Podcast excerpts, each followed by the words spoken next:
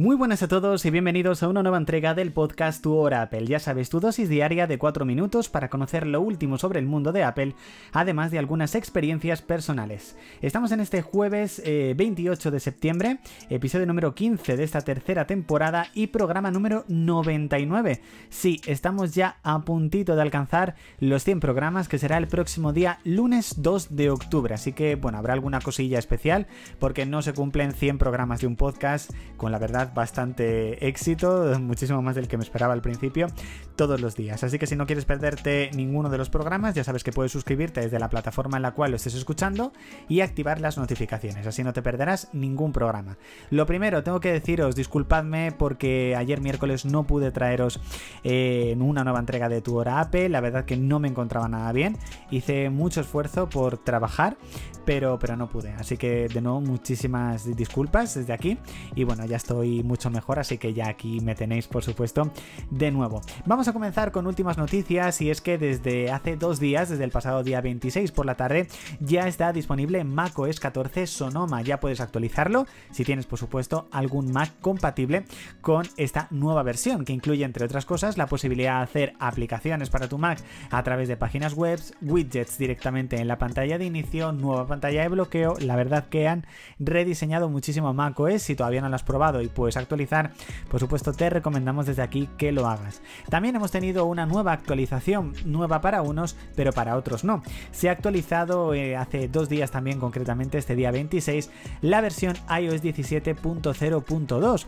que una de las eh, de los impedimentos en este caso que, que estaban teniendo algunos iPhone que se ha solucionado con esta versión era que había fallos a la hora de traspasar la información de un iPhone a otro. Así que con esto queda completamente solucionado. Ha salido hace dos días para todo el mundo, pero para los iPhone 15 y 15 Pro estaba disponible desde el pasado día 22. Así que, bueno, para aquellos que a lo mejor hayáis dicho, oye, yo no he recibido ninguna actualización. Si tienes un 15 o un 15 Pro, ya lo tenías actualizado. Hace unas semanas o unos meses, no me acuerdo exactamente cuándo, os estuvimos hablando de que Apple planea lanzar unas Apple Vision Pro más económicas, por decirlo así, a finales del 2024, o sea, al finales del 2025, perdón. Ya sabéis que las Apple Vision Pro se lanzarán a lo largo del año que viene, pero parece que Apple ha cambiado de opinión y ya no está desarrollando estas Apple Vision Pro más económicas, sino que se ha centrado ya en la segunda generación de las Apple Vision Pro para el 2027. Así que bueno, parece que a lo mejor empezó a probar pero no podía quitar tanta cosa para hacerlas más económicas y que el precio tampoco lo podía bajar tanto y dijo pues mira, me centro en la segunda generación y ya está. También quiero hablaros sobre ese sobrecalentamiento que hay en supuestamente los iPhone 15 y 15 Pro.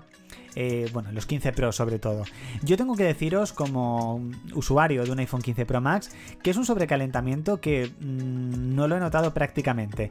No sé si es porque sobre todo este verano he tenido un sobrecalentamiento muy excesivo con las betas en mi iPhone 14 Pro Max, pero al menos lo que os tengo que decir es que tengo un par de juegos que normalmente cuando los iniciaba o cuando estaba jugando a ellos en mi iPhone 14 Pro Max notaba calentamiento en el dispositivo y tengo que decir que con el 15 Pro Max no noto prácticamente nada.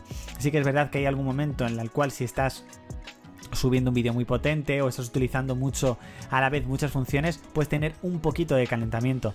Pero nada que no se corrija con futuras actualizaciones y ya os digo que para nada es, eh, al menos lo que yo he notado, tan excesivo como en un principio parece que, que es la verdad. Bueno, quería comentaros, hablando del iPhone 15 Pro Max, el tema de la batería. La verdad que no me está yendo nada mal la batería, estoy yendo prácticamente eh, hasta el final del día, desde las 4 y media de la mañana que me suelo levantar hasta las 9 y media de la noche, suelo llegar entre un 10 un 15%. Eh, sé que con futuras versiones esto se va a corregir un poquito más, pero la verdad que no me está yendo nada, nada mal. Eh, una de las nuevas funciones que ha llegado a los AirPods Pro es la detección, en este caso, de conversación, que cuando tú estás escuchando música, si detecta que alguien está hablando, baja automáticamente la música. Yo tengo que decir que es una función que no tengo activada y os voy a decir por qué, porque no puedo cantar por la calle. Así es, o sea, yo estoy escuchando una canción, me pega el subidón y quiero, no en alto, me refiero muy muy alto, pero hablar un poquito el tema de o cantar un poquito esa canción y no puedo porque automáticamente me baja el volumen, así que lo he tenido que desactivar. Son cosas que tiene la vida, por supuesto. Hasta aquí chicos, esta entrega del podcast Tu Hora Apple, ya sabéis, episodio número 15 de esta tercera temporada, programa número 99 de este jueves 28 de septiembre.